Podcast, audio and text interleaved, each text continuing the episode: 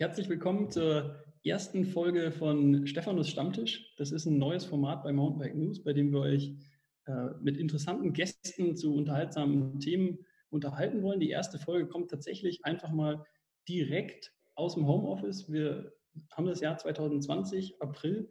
Das heißt, wir sitzen eigentlich fast alle zu Hause und haben uns gedacht, das ist aber kein Grund, uns davon abzuhalten, dass wir uns mal mit Gästen zu Themen austauschen. Das erste Thema heute ist Made in Germany und dazu haben wir gleich drei interessante Gäste eingeladen, die ich einfach mal kurz vorstellen will. Ich fange an mit demjenigen, der, den ich schon am längsten kenne, wenn ich mich richtig erinnere, äh, Kalle Nikolai. Ich glaube, wir kennen uns seit 2005, also immerhin schon 15 Jahre. Und ähm, mein Gott, Kalle ist natürlich der Kopf hinter Nikolai Bikes, die die Fahne Made in Germany hochhalten. Aber er hat auch diverse andere Zweiradprojekte, die auf jeden Fall sehr, sehr interessant sind. Dann haben wir in der Runde Jürgen Schlender, das Nordlicht in der Runde, vielleicht ein bisschen der Paradiesvogel, angefangen als Schneider und seit inzwischen, meine ich, fast 20 Jahren mit Alutech Cycles unterwegs.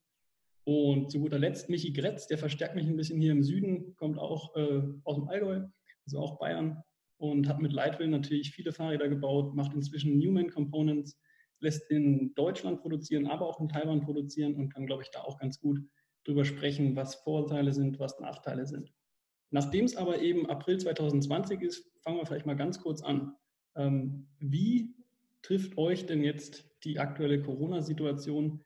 Führt das zu, äh, ich sag mal, Einbußen oder vielleicht sogar zu, einem, zu einer Verstärkung der Verkäufe? Sollen wir einmal die Runde machen? Ähm, Kalle, schieß mal los. Was bedeutet Corona für Nikolai Bikes? Ja, wir sind, moin moin alle zusammen. Wir sitzen ja im, in Niedersachsen, äh, relativ weit auf dem Land. Äh, deswegen äh, sind, spüren wir also äh, nicht, nicht so stark. Der Betrieb läuft, läuft weiter. Natürlich empfangen wir keine Lieferanten und äh, wir empfangen auch keine Kunden, um dem Kontaktverbot nachzukommen. Aber letztendlich sind wir in der glücklichen Lage, dass äh, wir auch keinen Auftragseinbruch irgendwie haben. Ähm, die Produktion läuft ganz normal weiter. Ähm, die, es ist sogar so, dass, dass in der letzten Woche wir schon gemerkt haben, dass mehr Leute zu Hause gesessen haben. Wir haben Maßrahmenanfragen bekommen, äh, haben Kundenkommentar, Originalton quasi, ja, jetzt habe ich endlich mal Zeit, mich, mich um Projekt XY zu kümmern. Äh, ähm, also wir sind da in der glücklichen Lage, dass wir da noch nichts spüren. Klopf auf Holz. Ich hoffe natürlich, dass die gesamte Kaufkraft äh, der Bundesrepublik äh, äh, dann nicht am Ende doch auf alle, äh, die wir hier sitzen, einen negativen Impact hat.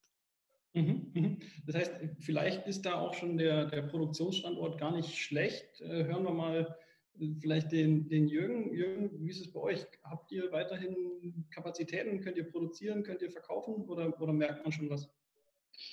Also ähm, was Kalle gesagt hat, da will ich mich nahtlos praktisch anschließen. Ähm, man merkt, dass die Leute Zeit haben. Ähm, sind andere Anfragen, ähm, ja, als ob man wir, ja, wenn wir jetzt im Sommerurlaub haben, dann haben wir ja ähnliche Anfragen und man merkt schon, die Leute haben mehr Zeit. Ähm, ja, wir generieren Käufe. Ähm, Problematik ist bei uns, weil wir ja nicht so wie der Kalle noch ähm, in Norddeutschland produziert. Das haben wir früher mal gemacht zu 100 Prozent.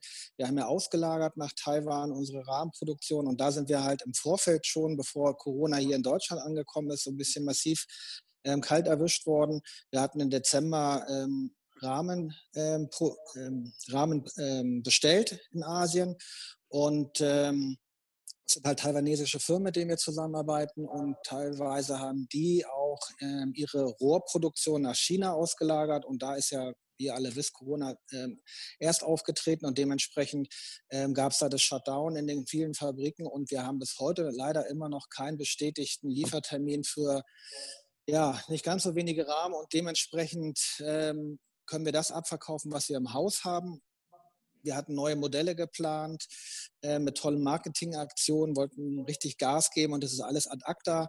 Festivals mhm. finden nicht statt und wir wissen auch leider aktuell nicht wirklich, wann wir unseren neuen Rahmen kriegen und hoffen, dass wir ja gut durch die Saison kommen, sagen wir es mal so. Okay. Also herausfordernd an der Stelle. Und Michi, wie ist es bei euch? Ihr montiert ja teilweise Laufräder mit Narben, die aus Deutschland kommen und Felgen, die aus Asien kommen. Ist das gerade machbar oder ist das auch schon echt ein Problem?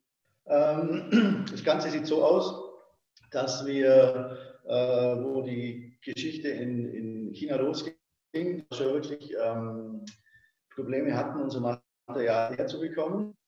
Es ist auch so, dass ungefähr seit letzter Woche China wieder voll produziert wird. Mhm. Und ähm, ja, also es hat so ein bisschen Nachwirkungen gehabt, es hat ein bisschen, ein bisschen zu Lieferverzögerungen gekommen. Ähm, ist jetzt aber alles nichts Dramatisches bei uns. Und von den Verkäufen sieht es so aus, dass wir kaum was merken. Also wie beim, beim Kalle und beim Jürgen. Es ist relativ stabil. Ähm, ich erkläre mir das dadurch, dass wir alle recht hochwertige Produkte verkaufen. Und ich denke, die, wo das als erstes spüren, das sind die Firmen, die günstige Sachen verkaufen, weil einfach die Leute, die weniger Geld haben, da einfach als erstes schauen müssen, dass sie, dass sie ihr Geld zusammenhalten und vielleicht dann auf ein neues Fahrrad verzichten oder auf, auf einen neuen Lenker. Ja. Ähm, aber ich glaube, ich glaub, das betrifft hauptsächlich die ganz günstigen Sachen und die wertigen Sachen. Hab ich, haben wir auch bei der letzten Krise die Erfahrung gemacht, dass man da eher davon profitiert, dass man vielleicht sogar mehr verkauft, weil die Leute dann ähm, mehr Zeit haben und insofern sehe ich. Solange Geld da ist, wird gekauft. Ja, ganz genau. Okay. Gut, na dann starten wir mal direkt mit dem, mit dem Thema Made in Germany. Also ist natürlich eine, eine Marke. Ähm, ich frage jetzt mal den, der es noch am, am meisten betreibt. Kalle, warum tut ihr euch das an? Weil ich sage mal, das Lohnniveau in Deutschland ist hoch und die, Gibt es einen Grund, äh, außer, also ist es ein, eher ein ideeller Grund oder ist es ein, ein Qualitätsgrund oder ist es, wo, warum macht ihr das? Warum sagt ihr nicht, wie, wie so viele anderen auch, hey, in Taiwan kann man gute Fahrräder bauen lassen, da machen wir mit? Ja, die, die, die Gründe sind, sind vielfältig. Bei uns sind sie einfach, äh, der, der wichtigste äh, Grund ist bei uns ist einfach auch historisch bedingt. Es gab ähm, äh, wir haben dieses Jahr 25-jähriges Jubiläum und äh, wer ganz tief die Nikolai-Story kennt, die, die ist genau durch so eine seltsame Situation geboren, nämlich äh, die Firma Mongoose hat ein sehr kom komplexes, also für 1995 sehr komplexes Rad mit einem komplexen Stoßdämpfer bei uns bestellt und ich kam damals äh, direkt von der Uni und habe auch damals gedacht, ja, jetzt kannst du das alles so delegieren und an andere Firmen vergeben, dann ähm, dann haben die Firmen äh, nicht die Qualität geliefert, die wir, die wir wollten. Und dann haben wir angefangen, selbst zu produzieren. Das war quasi aus der, das war die, die Urzelle Nikolai war also aus der Not geboren, weil ich in, damals in Italien noch einen Lieferanten hatte, der, der aber die Qualität nicht hinbekommen hat. Also ähm, und deswegen haben wir damals äh, gesagt, so jetzt gehen wir entweder pleite oder wir kriegen es irgendwie selber hin und, äh, und haben und es dann halt hingekriegt, haben dann aber gesagt, so Lohn, Lohnlieferant für Mongoose, das machen wir nicht, weil jetzt, jetzt, können, jetzt wissen wir, wie es geht, jetzt machen wir Nikolai. Mhm. Ähm, also es ist historisch geboren. Und die Leute, die jetzt wirklich auch 25 Jahre mit mir zusammenarbeiten, das sind einige, das sind natürlich echt, das sind, äh, die gehören zur Familie, sind Freunde. Und äh, die, äh, wir machen das weiter und äh, ähm, es ist schwer, klar, aber es gibt auch Kunden, die halt den, den handgenähten Schuh haben wollen äh, oder den Maßanzug und äh, die sagen, ja, alles klar, äh, ich, ich investiere da rein, das ist mein Hobby. Ich habe pro Woche nur zwei Stunden Zeit für mein Hobby. Ich äh, verdiene gutes Geld und äh, ich investiere dann einfach in so ein Manufakturprodukt. Natürlich äh, ich muss dann mit dem Preis dafür leben, dass ich letztendlich nicht skalierbar bin. Ne? Also ich kann, wenn ich, äh, du, du Schweißer wachsen nicht auf dem Baum und dann äh, kannst du nur eine bestimmte Stückzahl produzieren. Und, und, spielt dann Deutschland eine Rolle oder ist es nachher eigentlich nur in Anführungsstrichen die Qualität, der Service, äh, der Kontakt? Also ist es wirklich jemandem wichtig, dass er sagt, Mensch, ich will, dass das äh, von, von regional kommt, aus der Nähe kommt, oder ist es eigentlich das Paket, was jetzt bei dir, weil du eben aus Niedersachsen bist, ähm, aus Niedersachsen kommt? Das ist eine gute Frage. Ich glaube, äh, dass, dass die äh, dass es die Leute Gott sei Dank immer mehr interessiert, wo ist mein Produkt produziert äh, und äh, wer hat es gemacht? Das ist, das gehört sogar mit zum emotionalen Kaufprozess heute mit dazu, dass ich einfach die Historie und die, die, die Quelle eines Produktes kenne, sei es äh, äh, Käse, Milch oder am Ende dann auch Fahrrad. Anderen Kunden ist es nicht wichtig. Die sagen einfach, ähm, äh, Preis-Leistung ist, ist der Punkt. Ähm, äh, also wir machen auf jeden Fall Made in Germany äh, aus den dargestellten Gründen und nicht aus nationalistischen Gründen. Also ich bin Metropolit. Ne? Also ich äh, liebe die Welt und alle Menschen, die da drin leben. Also von daher äh, finde ich äh, nur das Wort, also äh, Nikolai ist eine, eine, die ganze Produktionsfamilie ist eine Familie, das sind 20 Leute, die, die kenne ich ewig und, äh, und es ist meine Aufgabe, nicht besonders viel Geld zu verdienen. Natürlich müssen wir schwarze Zahlen schreiben, aber äh, letztendlich äh, bin ich ganz stolz darauf, dass ich den 20 Leuten jetzt schon äh, über so lange Zeit einen Job geben konnte. Mhm. Mhm. Und Darf ich da was einwerfen, ja, genau. Stephanus? Ähm, aber Kalle, ist das nicht auch so bei dir? Du könntest ja rein theoretisch auch gar nicht diese Maßanfertigung, dieses, ja, dieses Customizing anbieten, wenn du in Asien fertigen lassen würdest. Also das war ja auch bei uns irgendwann mal der Fall, dass wir das nicht mehr gemacht haben. Wir hatten das nochmal mit so einer Fahne Signature-Serie in, in, in, Version äh, oder ja, Version 5, äh, Fathers 5 gemacht. Ähm, das ist dann aber nur so, sagen wir mal, so semi-gut angekommen, weil wir einfach gemerkt haben, der Mehrpreis ist unser Kunde nicht mehr bereit gewesen, anscheinend zu bezahlen, dass wir da mit, äh, mit äh, so einer limitierten 20-Stück-Serie dann noch aufgehört hatten. Ähm, in, in Deutschland hergestellt oder, oder sogar Maßrahmen hergestellt? Also wir haben mit, genau, wir haben mit der Farnes 1 ja äh, mit 50 Signature-Rahmen auch aus der Not heraus geboren angefangen. Und dann sind wir nach Asien gegangen und bei der Farnes äh, Generation 5 hatten wir einfach mal gesagt, wir wollen nochmal vielleicht ein, wieder so einen Signature-Kunden abholen, der keine Ahnung, ich habe dann immer gesagt, der 2,10 Meter groß ist und Dackelbeine hat, der, also der nichts von der Stange kriegt. Mhm. Ähm, aber da haben wir einfach gemerkt, da gibt es anscheinend ähm, bei unserer Kundschaft nicht genug, ähm, die das bereit sind zu bezahlen. Und wie, wie viel hätte das mehr gekostet, rein mal, mal so fürs Gefühl? Oh, ich habe es nicht mehr im Kopf, aber ich glaube, das waren 800 Euro, 900 Euro, ein Tausender, irgendwie sowas, ja. Mhm. Also, ja. Und genau. generell, als ihr angekündigt habt, wir gehen jetzt mit der Produktion nach Taiwan, haben da die, haben da viele Kunden gesagt, Mensch, Alutech ist jetzt für mich tot oder haben die meisten gesagt, ist mir doch egal, solange das Fahrrad gut fährt? Ja, da muss ich auch mal ein bisschen was aus der Story erzählen. Kalle und Alutech und ich kenne den Kalle ja nun auch von der ersten Sekunde an, wo ich mein Hobby zu Beruf gemacht habe. Ähm, und Alutech und Nikolai haben ja auch so ein bisschen, ich habe immer erzählt, waren früher mal so ein bisschen verheiratet. Ähm, und ich habe auch unter meiner Regie die ersten Rahmen beim Kalle bauen lassen. Ähm, ja, und das war halt so, ähm, irgendwann hatte ich mal, ich glaube auf einer Eurobike, so ein paar befreundeten ähm, Mitarbeitern vom Kalle erzählt, ja, wenn es bei mir größer wird, so dann gehe ich ins Ausland. So, ähm, weil ich immer gesagt habe, ich will nicht so eine Produktion aufziehen, wie der Kalle in Deutschland hat. Also ich komme, wie du es schön gesagt hast, Stephanus, aus der Textilbranche. Ich bin damit aufgewachsen. Meine Eltern hatten 25 Angestellte. Wir haben eigene Label gehabt. Wir haben für andere Modefirmen gearbeitet. Und irgendwann hat uns auch mal die Wirtschaft kalt erwischt und wir mussten alle entlassen. Es war so, war ziemlich hart. Ähm, und da habe ich gesagt, so, wenn ich jetzt sowas mache, ich bin halt abhängig von den, von den ähm, Verkaufszahlen. Ähm, ich will nicht von heute auf morgen die Belegschaft komplett vor die Tür setzen müssen. Ähm, da hatte ich immer ein bisschen Angst vor und deswegen habe ich gesagt, ich werde diese Produktion nicht in Deutschland aufziehen, wenn, dann gehe ich ins Ausland. Und dann haben die gleich gesagt, du kannst doch nicht nach Taiwan gehen. Ich sage, ich habe ja nicht gesagt, ich gehe nach Taiwan. Vielleicht gehe ich auch nach Italien oder in die Tschechei oder sonst wohin.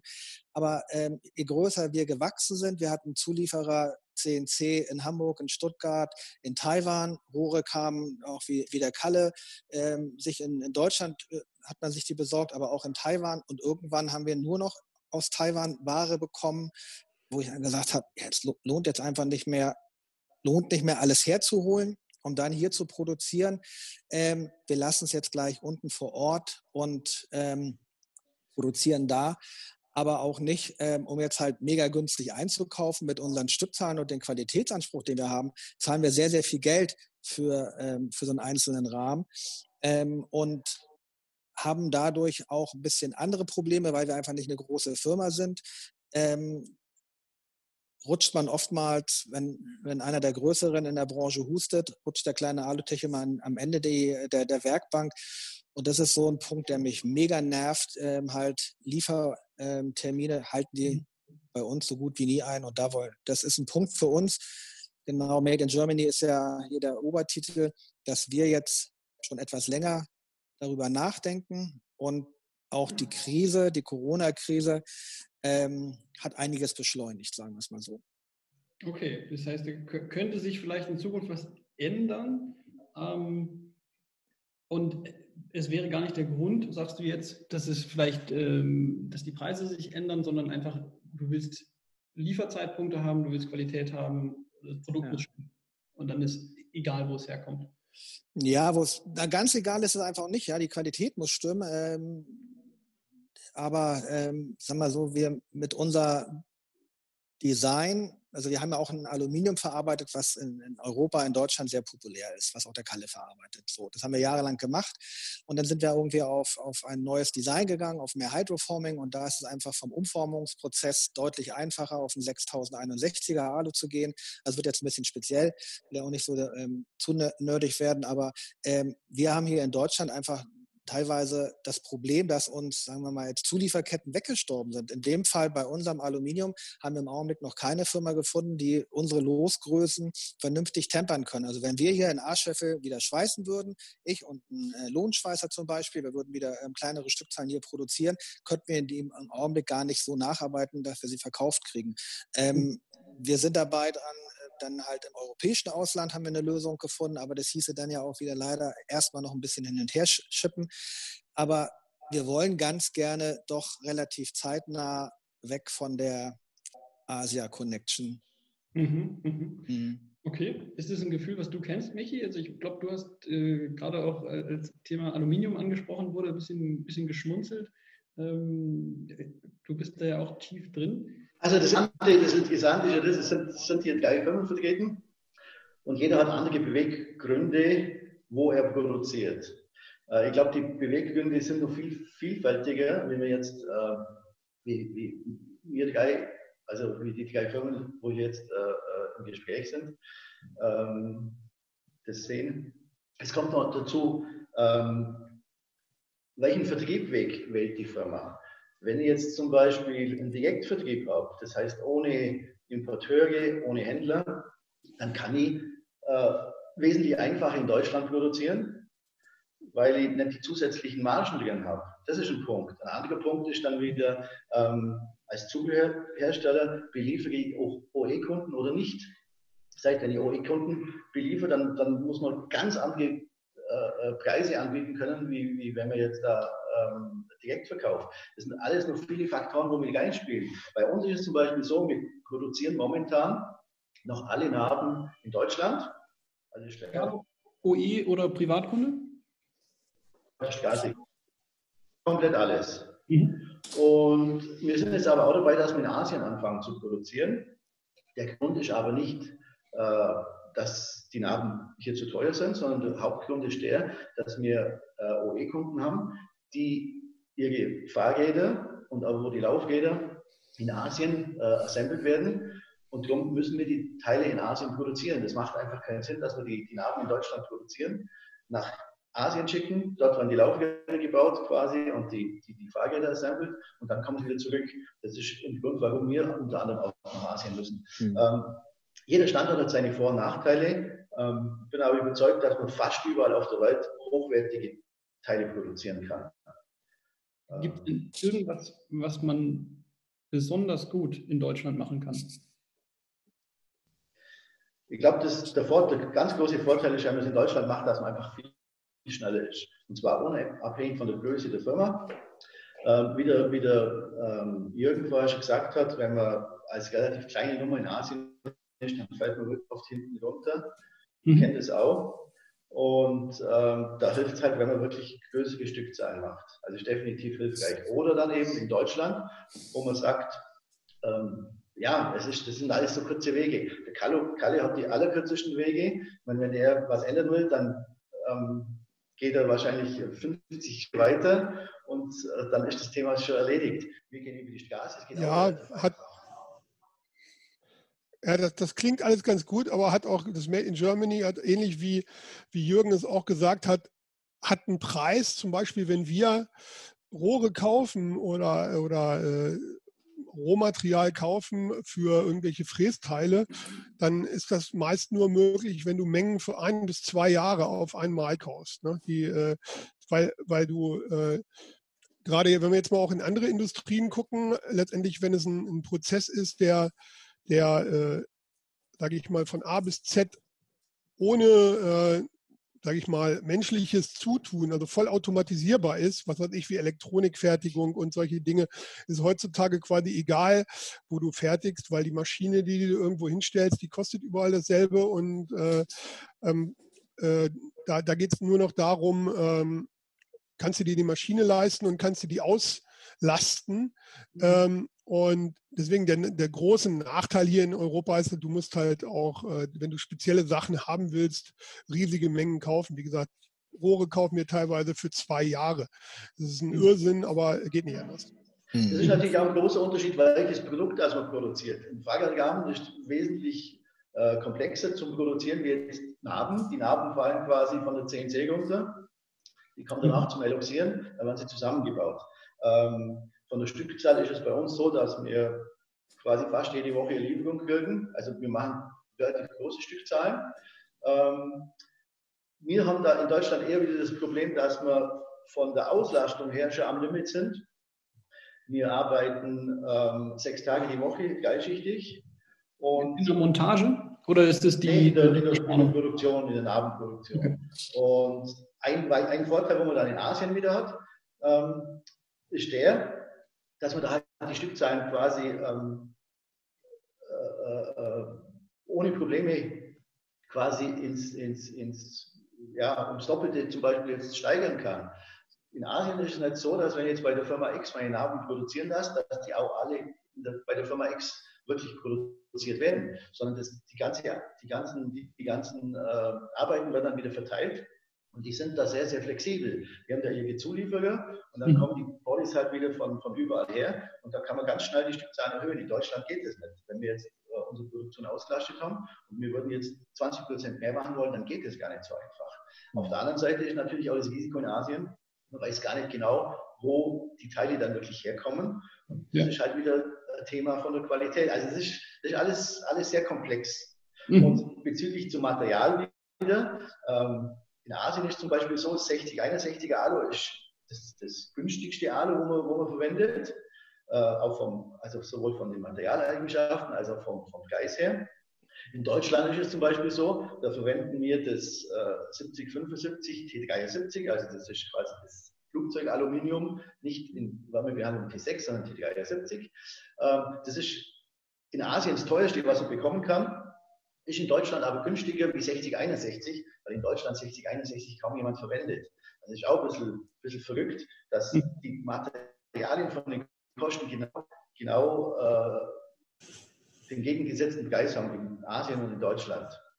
Liegt es daran, dass wenn man schon in Deutschland produziert, man dann eigentlich auch gleich das äh, teure Material verwenden kann? Oder, oder gibt es da einen das ist, halt, das ist halt mehr oder weniger ein Zufall. Okay.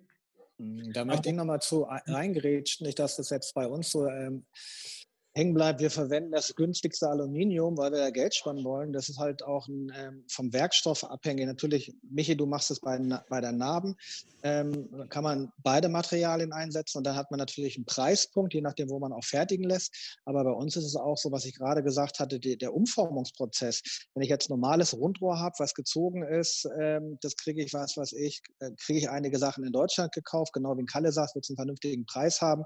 Wir hatten auch mal äh, Aluminiumwerke Unna waren es, glaube ich, mal ein spezielles Profil angefragt. Da waren die Werkzeugkosten extrem teuer und dann auch, ja, wie viel Tonnen nimmst du denn ab? Und ich so, ähm, hallo, ich bin der kleine Alutech.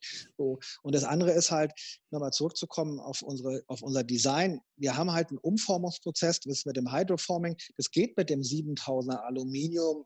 Ich sage jetzt mal eigentlich gar nicht. Aber deswegen gehen wir halt auf ein, ähm, auf ein Alu, was im Rohstand schon recht weich ist und wo die in Asien sich einfach mega gut mit auskennen. Natürlich könnten wir auch sagen, äh, wir kriegen auch ein 7000er Aluminium verformt, aber die haben dann kein, keine Lust dazu oder ähm, die Qualitätssicherung ist so mega aufwendig, dass man einfach je nach Land auch auf die Begebenheiten ähm, Rücksicht nehmen muss. Und in Asien arbeiten sie halt mega gerne mit 6061er, wie der Michi auch schon gesagt hat, es kriegst du da an jeder Ecke. Ja, dementsprechend halt ist es in großen Mengen verfügbar und auch sicherlich günstiger als 7020, 7075.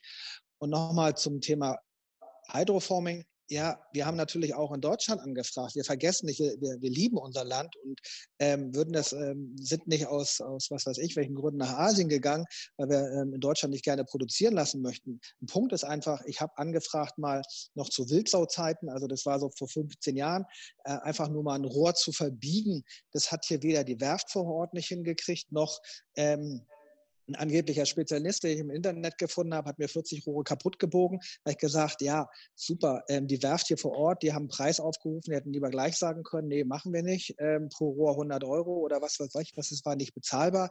Und das hm. andere genauso mit dem Hydroforming. Wenn du hier eine Firma anrufst, äh, anrufst und fragst, dann sagen sie, ja, Herr Schlenner, wie viel, ähm, was weiß ich, ähm, Zehntausende, Hunderttausende Einheiten im Quartal nehmen sie uns ab.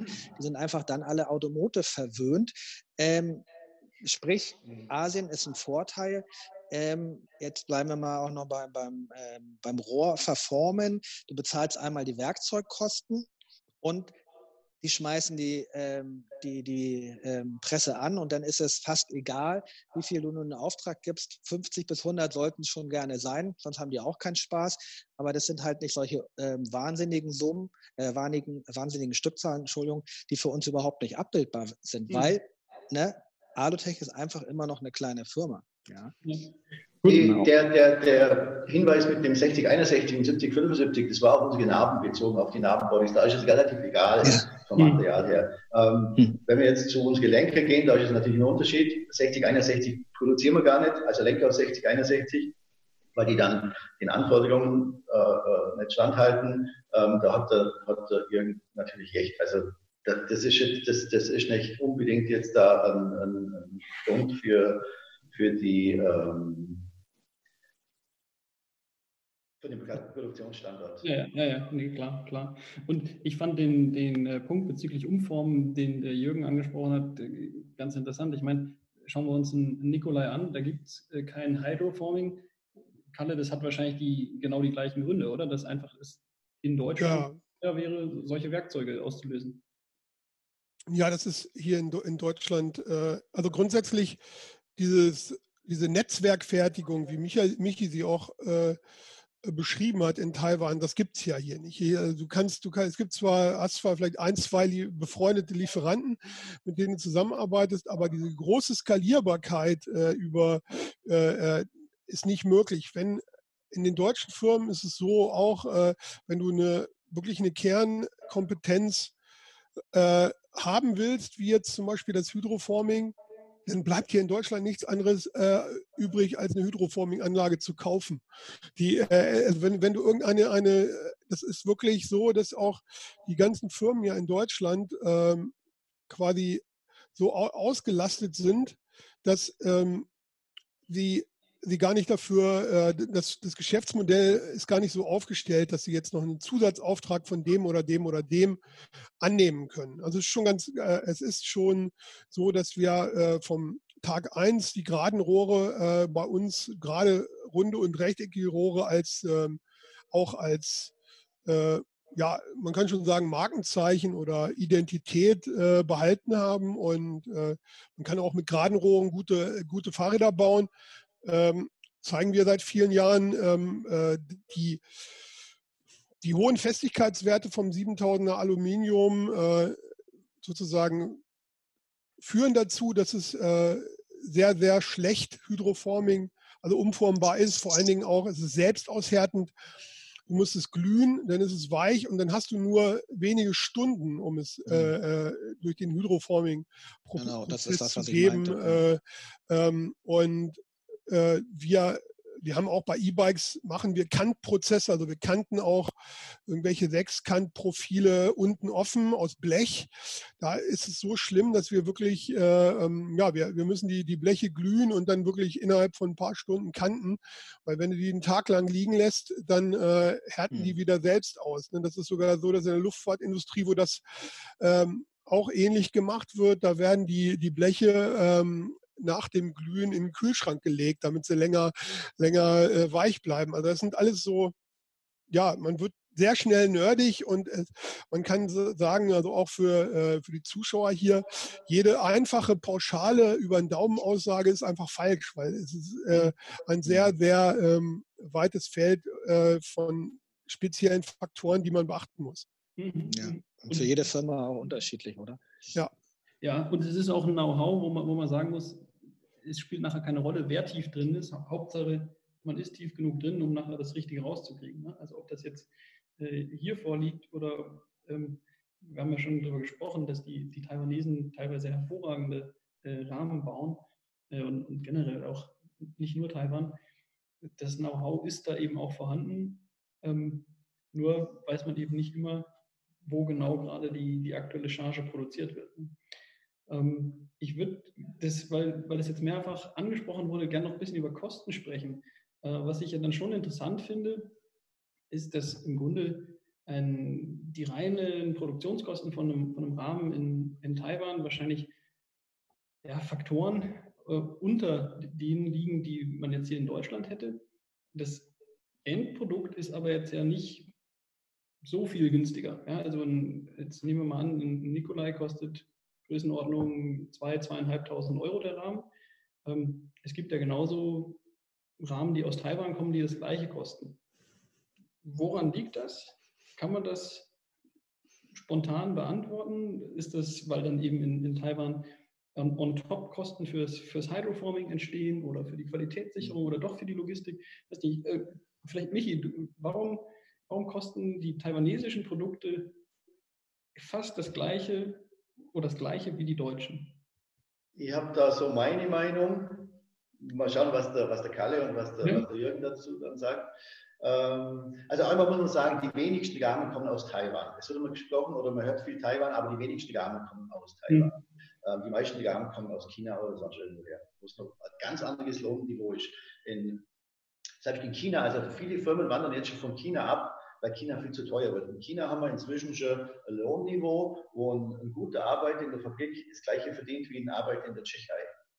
Mhm. Ähm, dann muss man sagen, es gibt es gibt Rahmenhersteller in Taiwan, die wirklich klein und fein sind. Da würde ich mal sagen, da kann man zum kleinen Geist aus in Deutschland produzieren.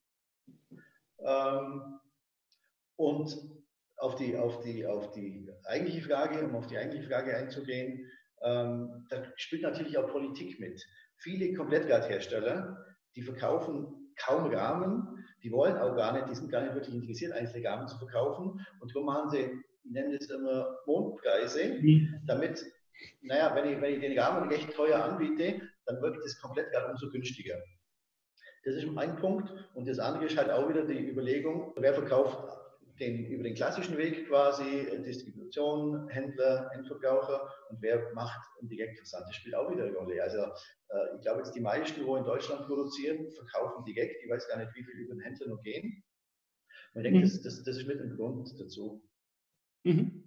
Gibt es andere Meinungen, Kalle? Nein, keine andere Meinung. Ich würde mal sagen, eine, eine, gute Ergänzung, weil das ist genau der Punkt. Also ich glaube, äh, wenn ich jetzt, wenn man die internationale Lieferkette anguckt, also ich bin, bin auch, ähm, dann guckst du jetzt zum Beispiel, was weiß ich, eine Firma äh, Track an oder so, die muss natürlich äh, für sich selbst Geld verdienen, dann muss sie auch in, äh, in irgendein Land liefern, da muss der Distributor Geld verdienen, dann müssen die Händler Geld verdienen und die verkaufen es an Endverbraucher. Also wir haben hier dann, äh, das ist nach meiner Ansicht die, die Ursache, warum dann, wenn du einen chinesischen Rahmen hast, der wenig in der Produktion kostet, aber der, äh, das Produkt nachher im Laden kostet das gleiche, weil du musst natürlich eine, eine viel breitere Lieferkette äh, mit versorgen. Jeder Einzelne muss seine Leute und seine Mieten bezahlen. Der ähm, wir, wir bei Nikolai liefern an, äh, an, an, an eine Stelle sozusagen, an einen Händler oder an einen Großhändler und der verteilt das in, äh, in dem Land. Sozusagen haben wir nur eine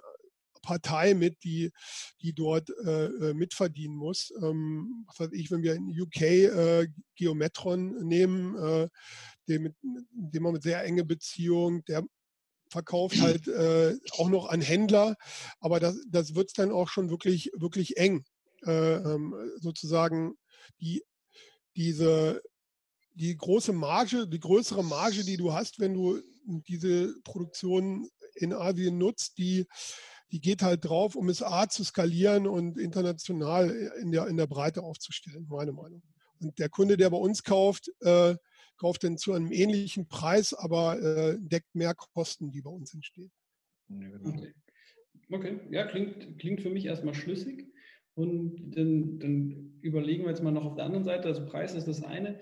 Äh, wie sieht es denn mit der Leistung aus? Also im Sinne von, kann ich, ein, kann ich sagen, dass der Produktionsstandort mein Produkt positiv beeinflusst? Also Qualität ist ja das eine, worüber wir geredet haben, aber wie ist es mit äh, Innovationen? Ja? Also jetzt ist gerade schon Geometron gefallen bei Nikolai, eine sehr, ähm, sehr progressive Geometrie.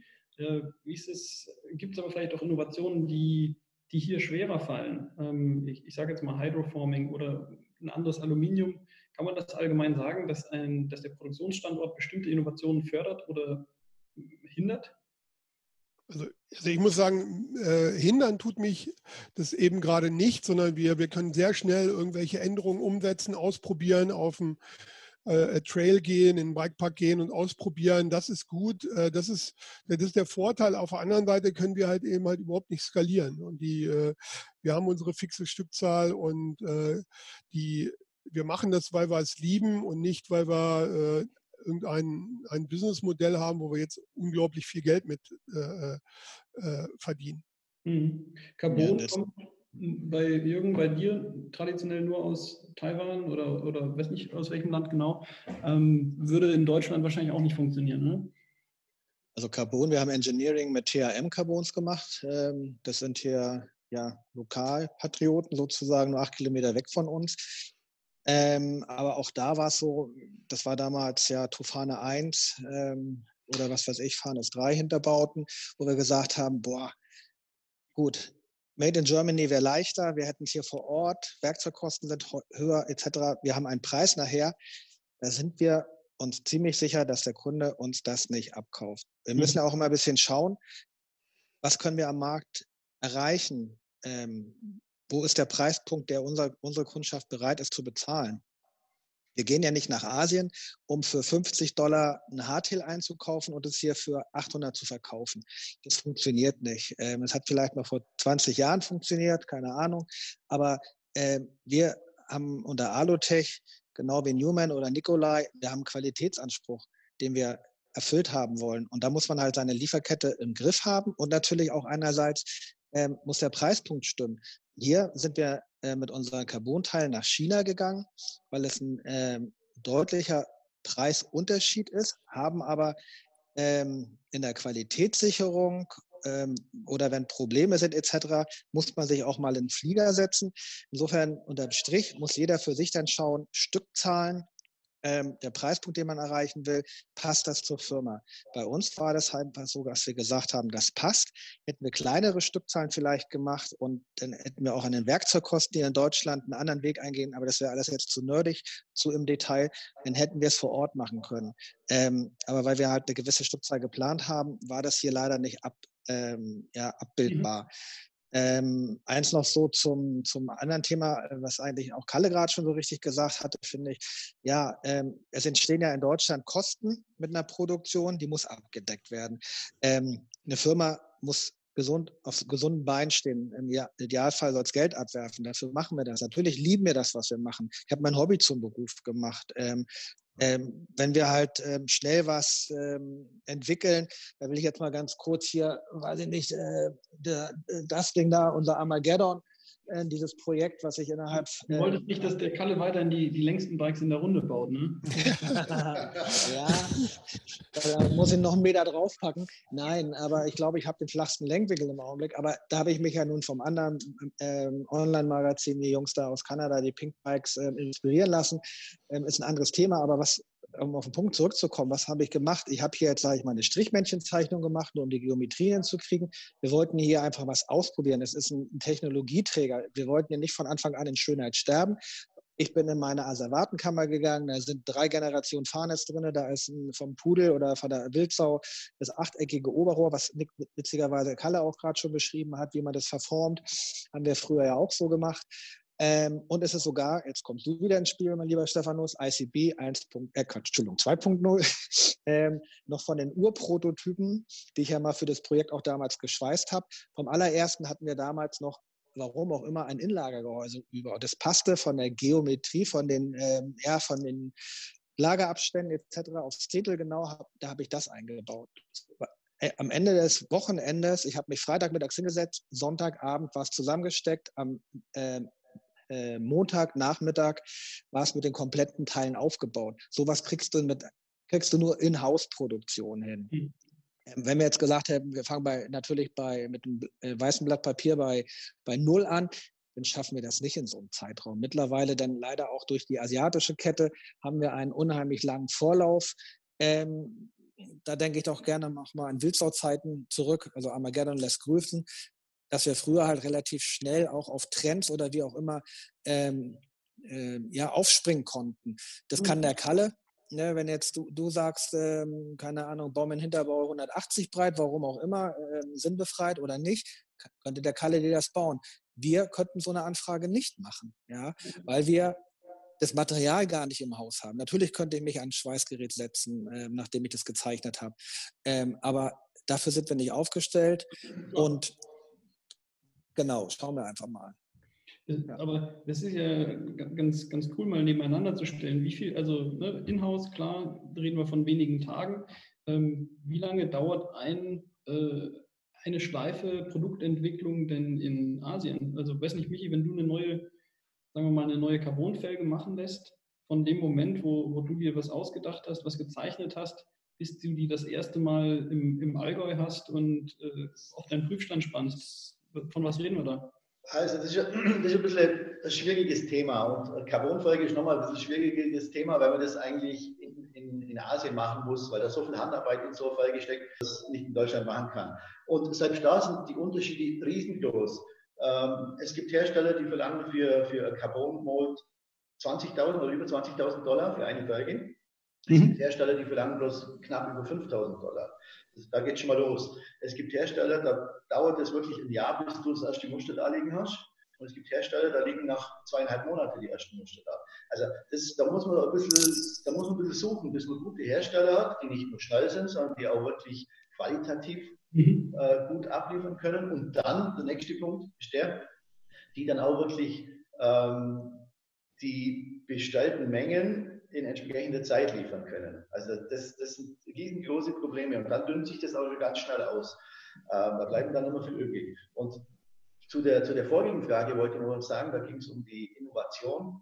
Die Innovation kommt schon zu mindestens 90 Prozent oder mehr aus den Köpfen von den Leuten, die die Produkte machen. Die Asiaten helfen dann vielleicht oft nur das, das Ganze umzusetzen, aber die eigentlichen Innovationen kommen schon von den, von den Ingenieuren, die hinter den Produkten stehen. Ja, ähm, ja, aber du kannst ja, äh, ich sag mal, nur sehr langsam ähm, dich weiterentwickeln. Wenn du jetzt ein Jahr auf die Felge wartest, dann merkst du, alles war nichts. Und dann, dann wartest du noch ein Jahr, bis die, bis die Änderungen eingeflossen sind, dann, dann wäre es ja eher ein. So, so, ist, so ist dann auch wieder nicht. Also du hast einmal die, das, das Werkzeug muss man, muss man anfertigen und so weiter. Dann dann macht man Muster, dann macht man Tests und so weiter. Also es laufen dann die nächsten, die nächsten Muster, das geht dann schon alles schneller. Äh, das war jetzt auch ein Beispiel, dass es bei manchen so lang dauert. Mhm. Ähm, ich habe auch gesagt, der Carbonfolge ist jetzt ein bisschen ein schlechtes Beispiel. Ein besseres Beispiel wäre jetzt zum Fall eine Narbe. Ähm, mhm. Durch das, dass wir quasi, also der Betrieb, in dem wir fertigen, das ist nicht unser Betrieb, aber der Betrieb fertigt zu 80 Prozent Teile von uns. Durch das können wir, wenn wir jetzt da schnell ähm, Muster brauchen, können wir quasi sofort die Muster machen. Dann verschiebt sich halt die, die normale Produktion um zwei, drei Tage nach hinten, aber wir haben dann in zwei, drei Tage neue Muster. Mhm. In Asien ist es wirklich so, wenn jetzt ein neues, ein neues Projekt anfangen, neue Narben zum Beispiel, dann vergeht das schon ein Jahr, bis das soweit ist, dass die Dinge fertig sind, zum, bis man sie verkaufen kann. Wenn man dann was ändert, ein anderer Body oder so, ein anderes Bodydesign, das geht dann schon wesentlich schneller, aber es ist kein Vergleich zu, zu einer Produktion in Deutschland. Also das ist schon ein Wahnsinnsvorteil und ich möchte auch behaupten, dass wenn wir nicht hier in Deutschland das Ganze angefangen hätten, dann hätten wir, dann würden wir heute nicht dastehen, wo wir jetzt stehen. Also wir hätten das in der kürzesten Zeit nie geschafft, dass wir A, so viele verschiedene Produkte machen und dass wir auch qualitativ dastehen, wo wir jetzt stehen. Mhm. Gibt es denn außer äh, den, den Kosten noch Gründe oder also noch Motive, warum man in Asien fertigen lässt? Gibt es auch was, wo man sagen, hey, jetzt mal allen Lokalpatriotismus beiseite. Ähm, ich habe schon mehrmals gehört, ja, wir, wir, wir lieben das Land hier, aber gibt es was, was wir auch einfach mal lernen könnten, wo man sagen muss, hey, das ist von der Mentalität oder das ist vom, von der Art und Weise so, dass eigentlich wir uns eine Scheibe abschneiden könnten? Ja, also mhm. ähm, aus der Zeit, aus der Leitweltzeit kann ich nur sagen, ähm, wenn man gewisse Dinge in Deutschland macht, also wenn man es nicht selber macht, sondern mit Firmen in Deutschland, dann ist es ganz oft so, dass man dann immer einen Verantwortlichen braucht. Also mhm. man hat eine Idee, man will das ausprobieren, dann 50 Prozent der Beteiligten meinen, das geht nicht, 50 Prozent denken, das geht und dann wird erstmal diskutiert, ja, wenn es denn nicht funktioniert und hm, wie viel Stückzahl macht ihr denn, das was der Jürgen schon gesagt hat und so weiter. Es wird ganz viel diskutiert und am Ende braucht man eigentlich immer Unterschrift quasi, dass irgendjemand verantwortlich und wer bezahlt, wenn es nicht funktioniert und so weiter. Mhm. In Asien hat man eine Idee, manche Ideen kann man schneller umsetzen, manche dauern länger und es war tatsächlich wirklich des Öfteren so, dass man über was diskutiert hat und von den fünf Leuten am Tisch war dann irgendwann einer weg. Du wusstest, ist er auf der Toilette oder macht eine Pause oder sonst was. Und eine Stunde später kommt er da und legt das schon fertig. Also der hat das schon ausprobiert, worüber man diskutiert hat. Und dann hat man gesagt, okay, oder man hat gesehen, es funktioniert, es funktioniert nicht. Ich glaube, die Vorgehensweise, wie die arbeiten, das ist so ein bisschen, wie es in Deutschland nach dem Krieg war. Ich war damals zwar nicht dabei, bin ja froh, dass ich da nicht dabei war, aber ich glaube, da hat man einfach gemacht, ausprobiert und entweder es hat funktioniert oder nicht. Mhm. Das, das, mhm. das, das, ist das Ende vom Lied. Ähm, wir als kleine Firma können es immer noch machen. Wir sagen einfach, komm, lass es uns ausprobieren und wir machen es einfach. Arbeitet man mit großen Firmen zusammen in Deutschland, wird es immer schwieriger.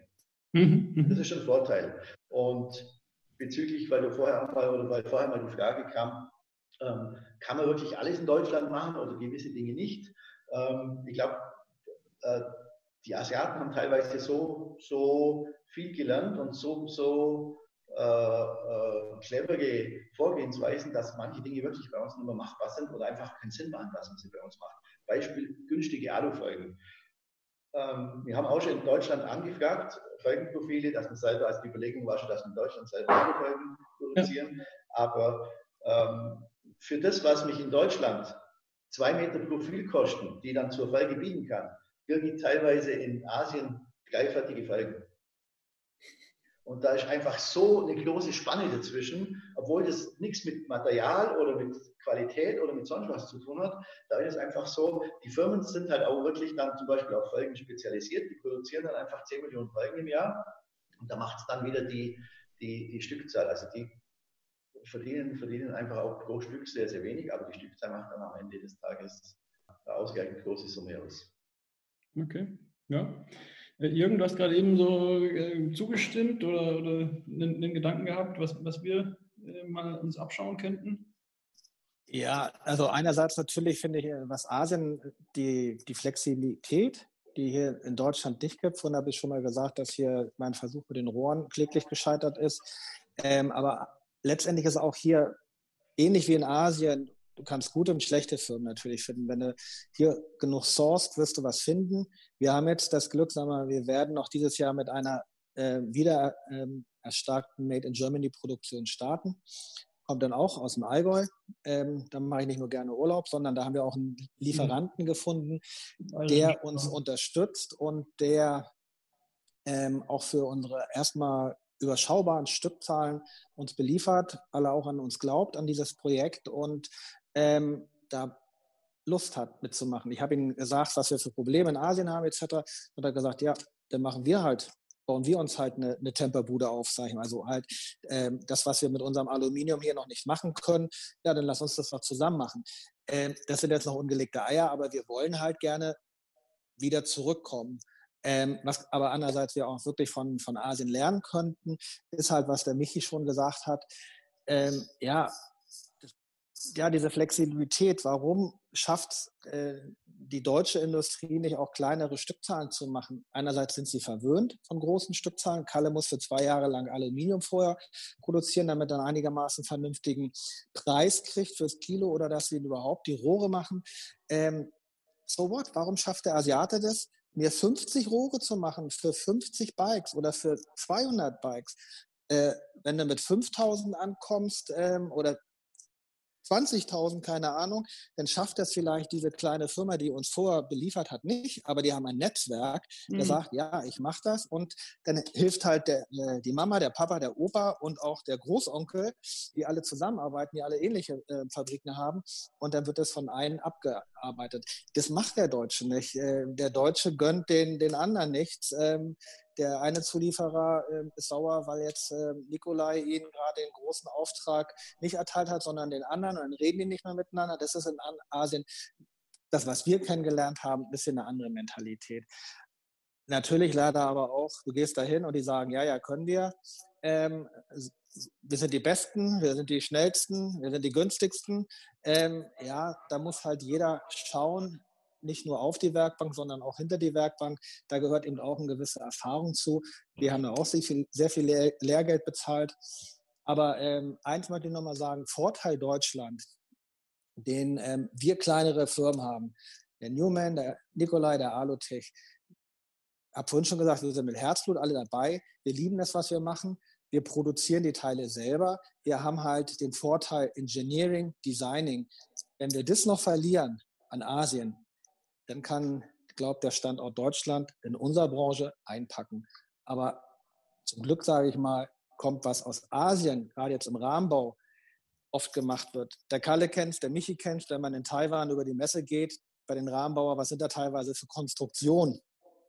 Ähm, wenn sie jetzt nicht gerade eins zu eins beim, beim Kalle, beim Leitwell oder beim, beim, beim Alutech abgekupfert haben, was wir auch schon gesehen haben, ähm, dann sind da teilweise grottige Konstruktionen, die vom Design her schlecht sind, die funktional für ein Popo sind ähm, ja, und wa wahrscheinlich überhaupt nicht lange halten.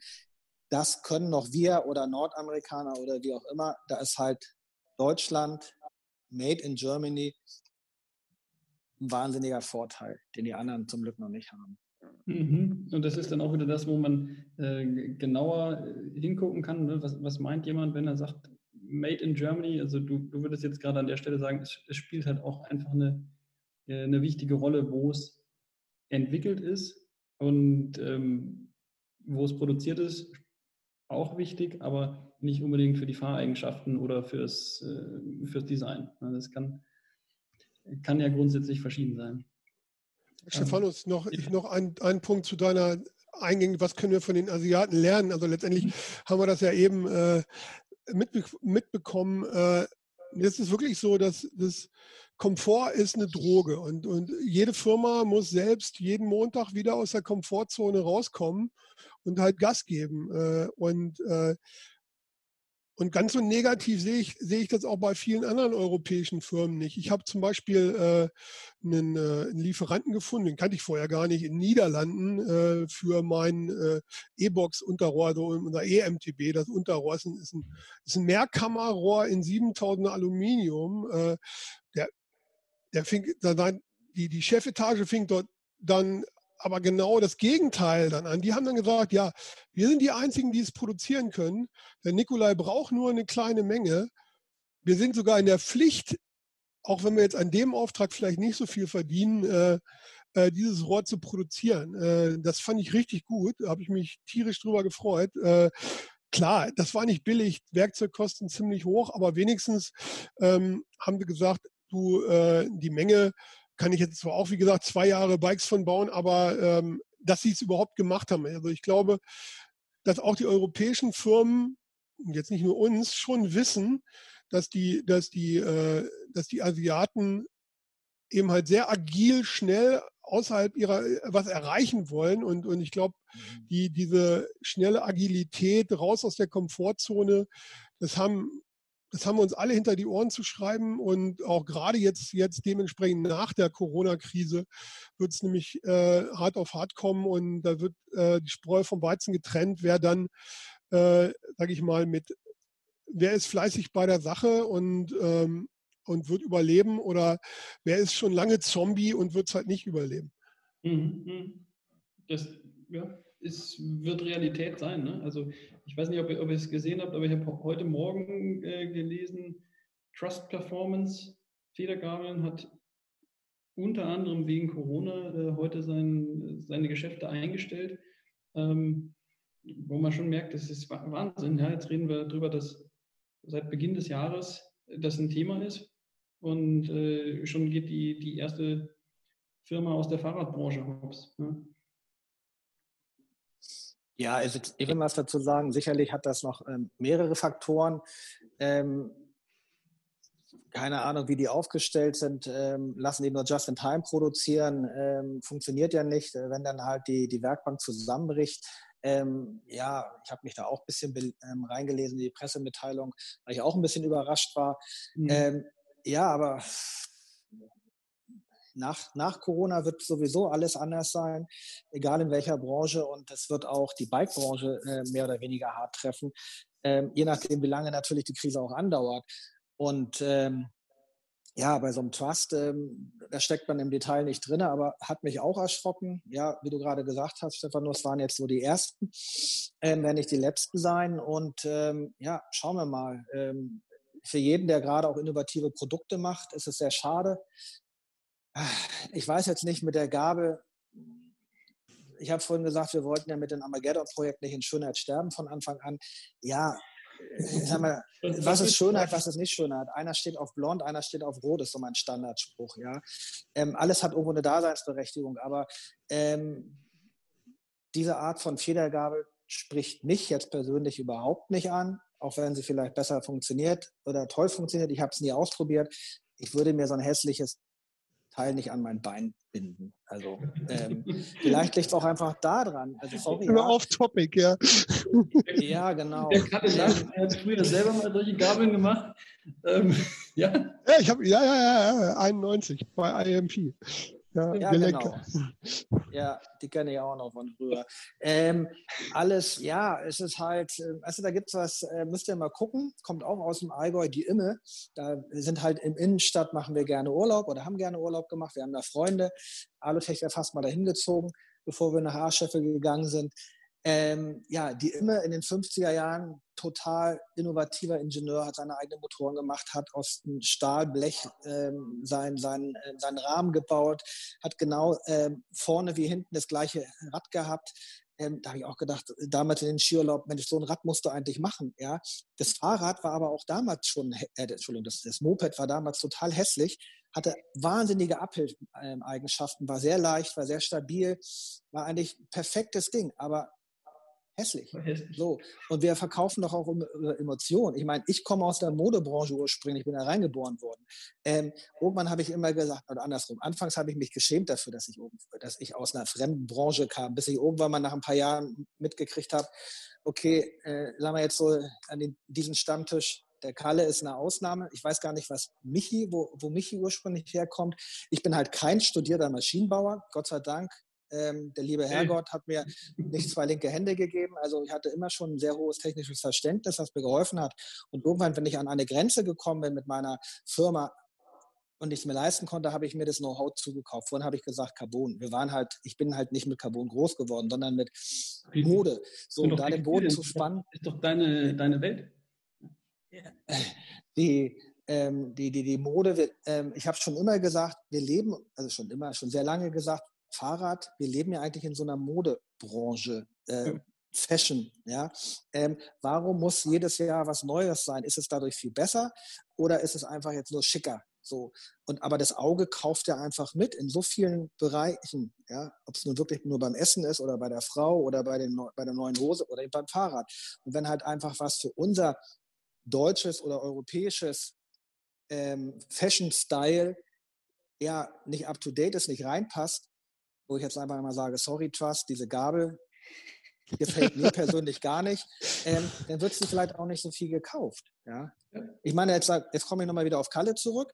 Ja, wir haben irgendwann den Sprung gemacht mit unserer Hydroforming. Wir haben aber auch noch Fanboys, die halt genau auf diese älteren Modelle stehen. Gerade letzte Woche wieder mit eingesprochen, äh, der mich fragte, ob ich hier nicht eine, äh, ja, eine alte Fahne schweißen kann. Nein, kann ich nicht. Ähm, also es hat alles seine Daseinsberechtigung natürlich und jeder findet da dann vielleicht auch so seine Nische ähm, und seine Daseinsberechtigung.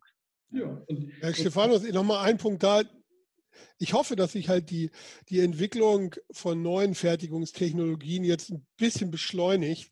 Also wenn die, wenn die metallfähigen 3D-Drucksysteme anfangen, bezahlbar zu werden, dann können wir auch anfangen, Hinterbauten zu drucken. Also auf den Tag freue ich mich wirklich.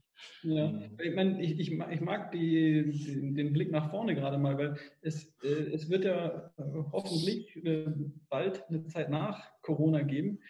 Was glaubt ihr denn in, in fünf Jahren oder in zehn Jahren? Spielt es dann noch eine Rolle, wo man produziert oder werden wir durch, durch Automatisierung, durch 3D-Druck, durch Roboter an den Punkt kommen, wo man sagen kann, im Grunde ist es egal, äh, solange die, die Technologie stimmt, kann, kann diese Produktion überall stattfinden. Habt ihr da eine, eine Vision? Ich fange mal an. Äh, in manchen Bereichen, gerade in dem, in dem sehr, also High-End-Bereich, glaube ich, werden sich solche Dinge durchsetzen, aber letztendlich eine, eine, äh, eine werkzeuggebundene Felgenproduktion in Aluminium, wo wirklich Millionen von Felgen produziert werden, äh, da ist der Skaleneffekt so groß, den kannst du auch in, in 10, 15 Jahren nicht, nicht, nicht ersetzen. Also jetzt diese, diese, diese Utopie, ich kriege alles aus dem 3D-Drucker die ist wirklich nur eine, nur eine Utopie. Dagegen, äh, ich würde mal eher sagen, äh, in unserem High-Fashion-Bereich, den wir ja alle beackern, äh, werden wir dann Ikonenprodukte haben, die wir, die du dann wirklich in Unterschied, wo es dann egal ist, wo du die fertigst. Hm.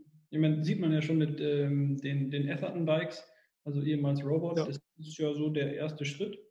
Ähm, ja, wenn sie noch eine gute Geometrie hätten, dann würden sie auch noch schneller. kannst, du dir, kannst du dir ja bestellen. Ja. Aber es ist ein super, super Ding und auch, auch wir drucken schon äh, sehr, sehr viele Bauteile, Kabel, also jetzt keine tragenden Bauteile, aber nicht tragende Bauteile wie Displayhalter, Kabelhalter. Äh, das macht total viel Spaß, weil man kann, man kann halt durch die Technik in kleiner Stückzahl äh, sehr gute Ergebnisse, die gleichen Ergebnisse erreichen, die irgendein großer erreicht, wenn er ein paar tausend Stück macht.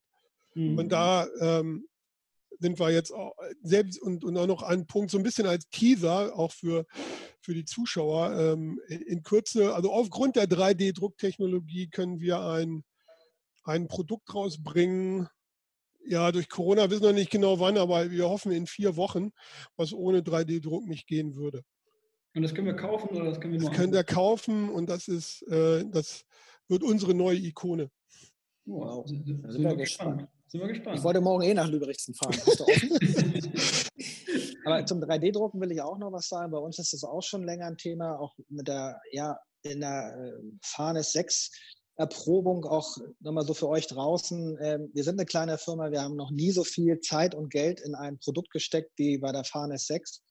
Ähm, da hat mir halt der, der Markus Tanzer, mein Designer, halt sehr viel ähm, bei geholfen und zu beigetragen mit seinen Designideen und er ist auch so ein 3D-Druckspezialist geworden über die Jahre.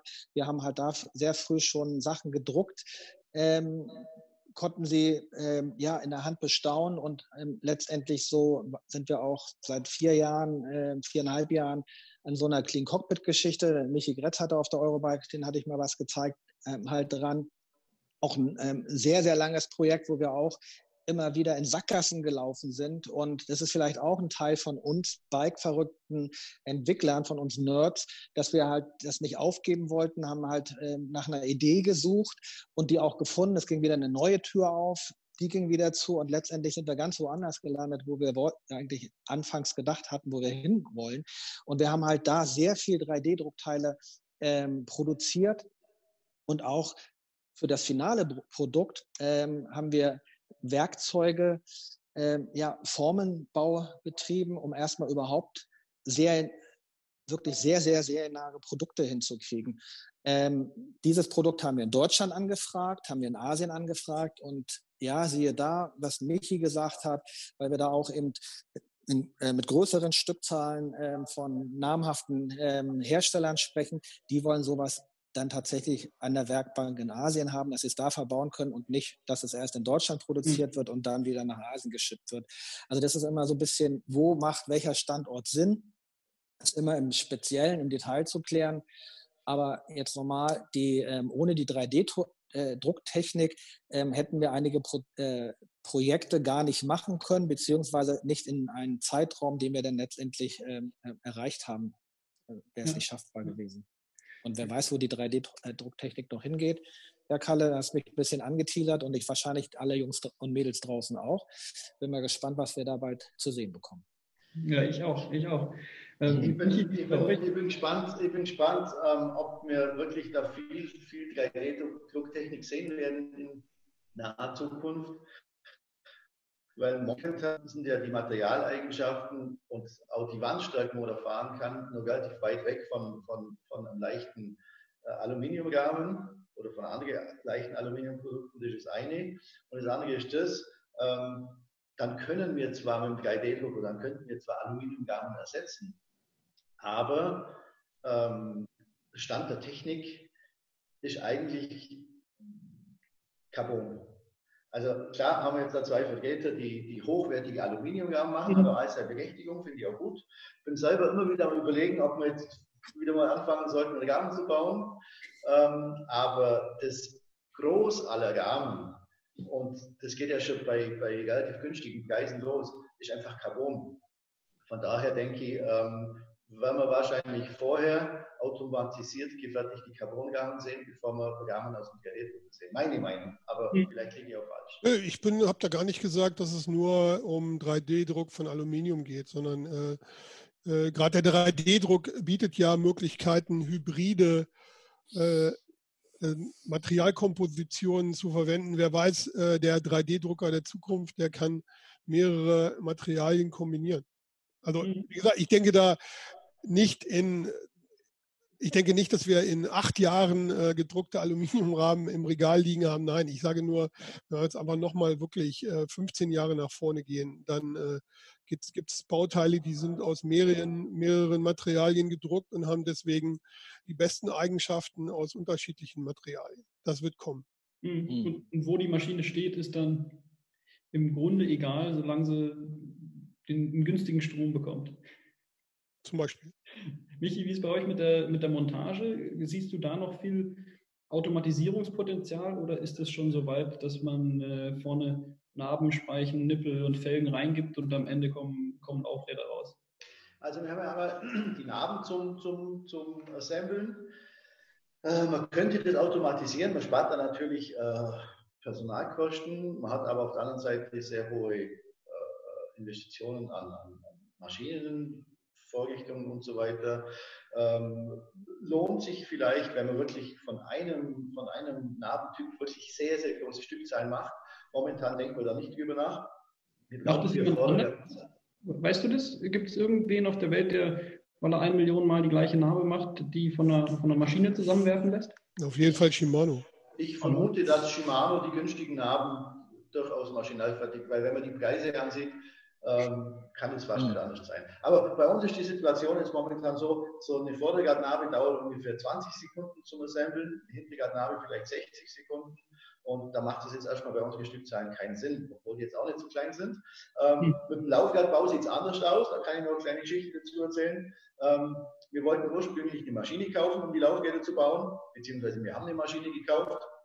Da haben wir uns versprochen, dass die eine ganz tolle Qualität liefern kann.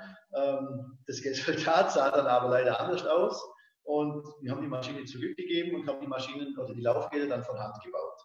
Ähm, hat relativ gut funktioniert. Das Problem, man findet relativ schwer Leute in Deutschland, die Lust haben, dass sie acht Stunden auf dem Fleck stehen und acht Stunden lang Laufräder bauen. Äh, es ist nicht das Problem, dass man Leute findet, die das lernen, weil es gar nicht so schwer ist, wenn, wenn man jemanden hat, der das gut erklärt. Also Laufräder bauen können von, von zehn Leuten acht. Aber es ist einfach ein wirklich harter Job, wenn man den ganzen Tag Laufräder baut. Und mhm. in der Zwischenzeit, also wir haben dann wirklich verschiedene Stationen durchgemacht und haben dann ähm, wirklich mit, mit polnischen Leiharbeitern, weil die einfach nur anders motiviert sind und aufgrund, wenn sie da in Deutschland vielleicht mehr Geld verdienen, haben wir dann von Hand Laufräder gebaut. Und irgendwann kam dann wieder der Zeitpunkt, wo der äh, Maschinenhersteller auf uns zukam und gesagt hat, er hat jetzt eine Maschine, wo wirklich Laufräder in Handeinsprechqualität machen kann. Und da haben wir uns das Ganze dann angeschaut, sind dorthin gefahren und die Qualität ist wirklich sehr, sehr gut. Also da muss man wirklich gut von Hand bauen, dass man die Qualität rausbekommt. Allerdings braucht die Maschine genauso lange wie ein Mitarbeiter. Wir haben uns dennoch ähm, dazu entschlossen, dass wir solche Maschinen kaufen. Weil das Problem einfach die Mitarbeiter sind. Es ist ganz schwierig, die Leute zu finden und auch mit den Leiharbeitern ist es schwierig, weil die nach einem Jahr wieder für drei Monate zurück müssen. Und das, das, das ist einfach viel zu unkalkulierbar. Dann werden vielleicht zwei, drei Leute krank auf einmal und mhm. dann kommt halt einfach bloß noch, kommt bloß 70 Prozent raus. Und wir haben jetzt wirklich investiert, haben, wir sind jetzt gerade dabei, dass wir den dritten Roboter kaufen und wir haben dazu quasi ein Magazin, wo die Laufräder voreingespeichert in das Magazin kommen. Dann laufen die durch den Roboter durch und kommen dann fertig raus. Das heißt, ähm, wir arbeiten in, in Zwei-Schicht-Betrieb und über Nacht werden quasi mannlos Laufräder gebaut. Also zum, am, am Ende der zweiten Schicht kommen ja, 180 Laufräder in die Maschinen und am nächsten Morgen stehen die dann fertig da. Mhm. Da haben wir schon also wirklich, wirklich äh, sehr, sehr gute Qualität. Und wir haben auch oder erreichen so einen, einen sehr, sehr guten Preis, der durchaus mit, mit äh, dem äh, Preis oder dem, den Kosten, wo man, wo man in Asien hat von Laufwerkbau, ähm, mit konkurrieren kann. Und wo die Maschine steht, ist egal, solange es äh, guten Strom gibt und solange jemand die Laufräder in der braucht, schon, man braucht schon auch Fachpersonal, weil die Maschinen nicht ganz einfach zu bedienen sind. Und äh, die wollen schon, wollen schon öfters mal gestreichelt werden. Also man muss schon wirklich dahinter sein, dass das alles passt. Ähm, aber so wie das, wie das jetzt momentan läuft, sind wir, sind wir wirklich super happy, weil wir halt nur noch eine einfache Arbeiten haben, wo also Speichen einwerfen in Narben und so weiter, also wirklich was, wo man, wo jemand ganz schnell anlernen kann, ohne dass er Fachwissen benötigt und den Rest macht quasi die Maschine dann. Mhm. Okay, und Kalle, wie lange dauert es noch, bis die, ich sag mal, die Signature-Schweißnähte an einem Nikolai von einem Roboter gemacht werden? können oder, oder auch werden? Also das ja, das ist, das ist mich, ich kann dir da exakt, ich gebe dir exakt recht, weil heute, also das Thema, was ist äh, für, für die Jugend heute ein Arbeitsplatz begehrenswert, also in der, du hast in, in der Gaming-Generation, in der wir uns jetzt befinden, find, findest du halt relativ einfach einen jungen Mann, der, der dich daran begeistern kann, einen Roboter zu, zu programmieren. Es hat aber der gleiche junge Mann keinen Bock, äh, den ganzen Tag zu schweißen und sich so einer Schweißstrahlung aussetzen zu wollen, sozusagen. Und, und das ist ein, äh, ein Wechsel in der Arbeitsethik, die wir einfach haben hier in Deutschland. Und, äh, und da müssen wir auch drauf reagieren. Auch wir müssen, wenn wir ähm, äh, auch wir experimentieren damit. Ich habe den, der, der Roboter steht schon in Mehle in der neuen Fabrik. Wir, wir, äh, es ist aber super schwierig, gerade Aluminium, Wick, Schweißqualität in, auf dem Roboter mit Wick. Äh, okay, gibt es ganz wenige ähm, äh, Firmen, die das überhaupt um, umgesetzt äh, bekommen. Die meisten äh, schweißen dort mit sogenannter MIG-Technik, also MIG, nicht WIG. Und da sehen die Schweißnähte nicht so toll aus. Ähm, äh, da ist noch ein paar Jahre Forschung notwendig, aber am Ende ähm, äh, finde ich das nicht verwerflich, den, äh, äh die Arbeitsplätze so zur Verfügung zu stellen. Mhm. Aber dann ist ja auch noch ein, Stand, äh, ein wichtiger Aspekt der Standpunkt, wo man ist wo jetzt wieder Kalle und wir, ähm, wir sind ja irgendwie in der flachen norddeutschen Tiefebene und hier ist es halt wirklich schwierig, selbst ähm, Personal für fürs Assembling zu finden oder sonst was. Ähm, ja, aber nichtsdestotrotz, wir sind gerne, wo wir wohnen. Ähm, wenn man natürlich jetzt, sagen wir mal, vielleicht wir als Alutech mehr in Bielefelder Raum gehen würden, weil da ähm, traditionell viele Bikefirmen mal ansässig waren, findet man vielleicht eher Personal, was bereit ist, in die, unserer Fahrradbranche zu arbeiten. Hier oben bei uns in, in Schleswig-Holstein ist das wirklich sehr, sehr schwierig. Aber das haben zum Beispiel auch die Fahrradfachhändler, die finden auch keine mhm. Leute mehr. Es ist einfach so, genau wie er gerade gesagt hat, so ein Generationenproblem, wo die 25-Jährigen, noch jünger oder unter 30-Jährigen, ja, Karl hat gerade gesagt, die Gamer, ähm, ja, das ist weltweit so. Ob das in Asien ist, China ist oder hier Deutschland, ist einfach schwierig für unsere produzierendes Gewerbe qualifizierte Mitarbeiter zu finden. Ja.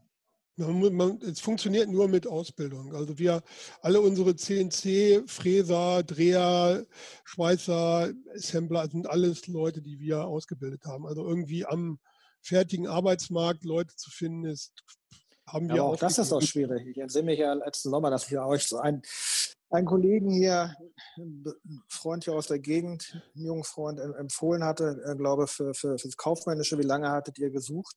Ähm, ja, selbst ähm, Auszubildende zu finden, ist ja nicht so einfach. Ja, absolut.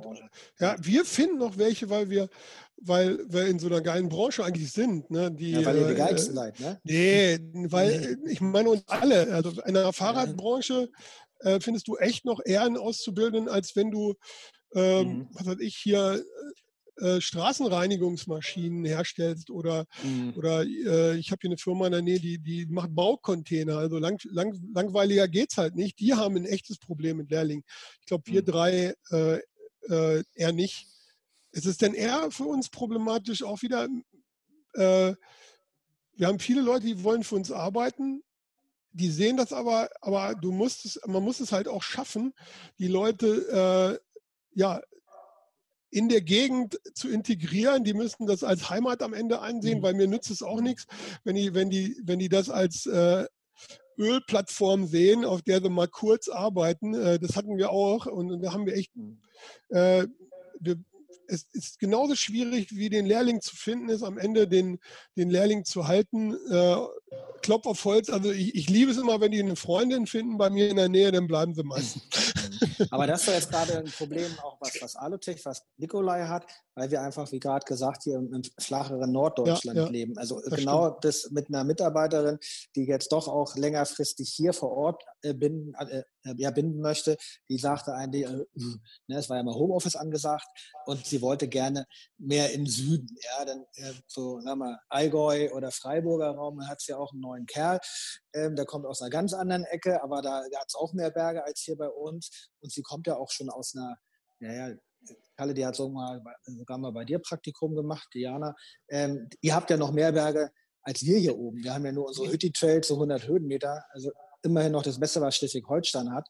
Aber ich glaube, das ist da, äh, wenn du natürlich Mountainbikes produzierst, baust vor Ort und hast dann noch gute Berge vor, vor, vor deiner Haustür, dann findest du wahrscheinlich eher noch ähm, ja, Bike-Nerds, die gerne für Nikolai oder für Alutech arbeiten. Aber Fakt ist ja, wir sind hier in Norddeutschland und das ist halt, macht es nicht einfacher. Nichtsdestotrotz sind wir hier total gerne. Ja, aber ich habe auch mal gesagt, wenn es halt nicht mehr hier geht, ja, so what, dann ziehen wir halt nach Freiburg. Nach Bielefeld möchte ich nicht ziehen, Entschuldigung, Bielefeld, aber ähm, gefällt es mir dann doch lieber. Oder bei euch unten im Allgäu, ja, da machen wir nicht nur gerne Urlaub, da fühlt man sich auch so ein bisschen wohl. Ähm, und das hat halt, wenn ich jetzt gerade mal die Freiburger Bike-Community nehme, ähm, ist Hammer, was da, was da abgeht. Und hätten wir vor vielen Jahren die die Möglichkeiten gehabt, die mir letztes Jahr geboten worden sind mit neuen Freunden und die einem was gezeigt haben, würden wir heute nicht in Arscheffe, sondern in Freiburg sein.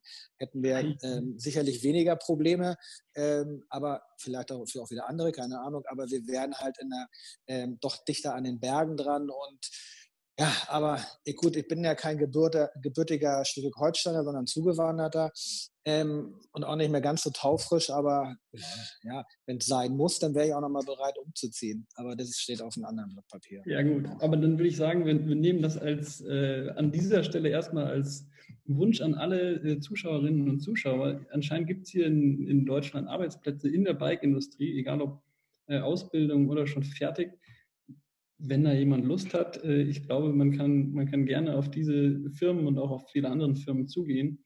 Und es, es macht natürlich schon auch Spaß, in der Branche zu arbeiten. Und vielleicht ist ja jemand dabei, der auch gerne mal Windsurfen geht. Ich glaube, dann ist der, der Standort Ascheffel nicht so ganz verkehrt. Ähm, für die Berge, ja, habe ich mich schon immer gefragt, was ihr da oben macht. Aber mein Gott, wenn, wenn du mal runterkommst, Jürgen, bist du natürlich herzlich willkommen. Ja, ähm, danke, genau. Ich habe an der Stelle keine weiteren Fragen. Ich fand es sehr interessant. Ich weiß nicht, habt ihr noch Gedanken gehabt, die ihr unbedingt loswerden wolltet, dazu, was euch dazu bringt, in Deutschland zu produzieren oder auch nicht in Deutschland zu produzieren? Oder seid ihr erstmal äh, glücklich, hier ein Ohr gefunden zu haben? Nee, ich, fand es gut, an. hat Spaß gemacht. Ja, fand ich auch. War ein ziemlich, war ein ziemlich trockener Stammtisch, muss ich sagen. Aber äh, ich bin ja eh kein Biertrinker mehr, leider. I, äh, ja, war cool. Auch nochmal, ja, danke an Stephanus, an, an MTB News, dass ihr auch mich eingeladen habt. Und ähm, ja, war eine coole Runde und vielen Dank. Das Schöne ist ja auch in der Bike-Industrie begrüßt man sich ja nicht mit einstweiliger Verfügung, so wie das in der Computerindustrie oder so der Fall ist. Also äh, das mhm. auch nochmal an alle Lehrlinge. Also ich glaube, das ist die geilste Branche. Ist gut. Genau. Ja, wir produzieren was Tolles. Genau. ja, ich möchte mich auch nochmal die, für die Einladung bedanken. War äh, tolle und interessante Runde. Ich hoffe, die Zuschauer sind es genauso. Ähm, freut mich auch, dass, dass das wirklich äh so harmonisch abgelaufen ist. Ähm, ja, hat Spaß gemacht und äh, wenn wir wieder mal ein Thema oder wenn ihr mal wieder ein Thema habt, wo wir dazu passen, dann sind wir da gerne wieder dabei. Ja, meine Tochter Morlin hatte die ganze Zeit ganz tapfer, ihr dürft sie mal draußen sehen und weil ja auch Made in Germany hing, mache ich mal so. Der Schlenny muss wieder der Kasper sein. Vielen Dank. Sehr gute Arbeit. Stay Sehr gute Arbeit. Nee, vielen Dank euch. Ähm, wir lesen die Kommentare. Wir sind mal gespannt, wie es angekommen ist und dann gibt es demnächst eine, eine weitere Runde zu einem anderen spannenden Thema. Bis dahin. Okay. Ciao. Danke. Ciao, ciao, ciao. Danke.